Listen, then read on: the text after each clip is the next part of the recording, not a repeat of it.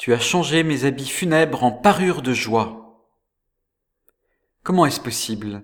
Dieu va-t-il venir pour tout effacer? La peine, la douleur, le chagrin, la maladie, le deuil, les larmes? La solitude et la tristesse quand on vient de perdre celui ou celle qu'on aimait, qui pourra les transformer en fête?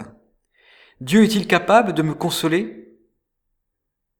Oui, car le premier signe de Dieu dans le monde, ce fut l'arc-en-ciel après le déluge. Oui, le soleil peut percer les nuages, c'est ça la foi, croire que Dieu peut nous ressusciter. Et la foi est folle.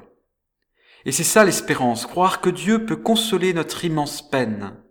L'espérance est insensée. Oui, c'est ça l'amour, croire que Dieu nous aime tant qu'il vient mourir avec nous pour nous ressusciter avec lui.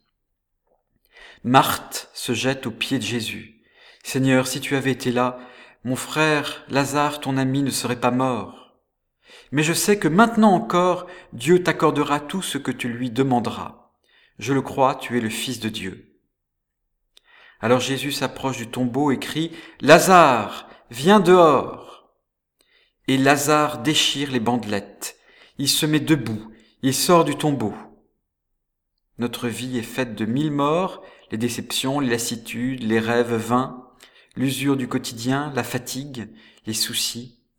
À chacun de nous, Jésus dit, Mon ami, mon frère, mets-toi debout et viens dehors, arrache les bandelettes de la fatalité, choisis la vie. La vie âpre, la vie rude, la vie débordante, je suis la vie bouillonnante. Bien sûr, il y a des abandons difficiles, des pertes apparemment irréparables, mais la mort n'aura pas le dernier mot. Il y a un temps pour tout, un temps pour pleurer et un temps pour être consolé. La vie est un don à chaque seconde offert à nouveau par Dieu, et la joie accompagne le maître de la vie.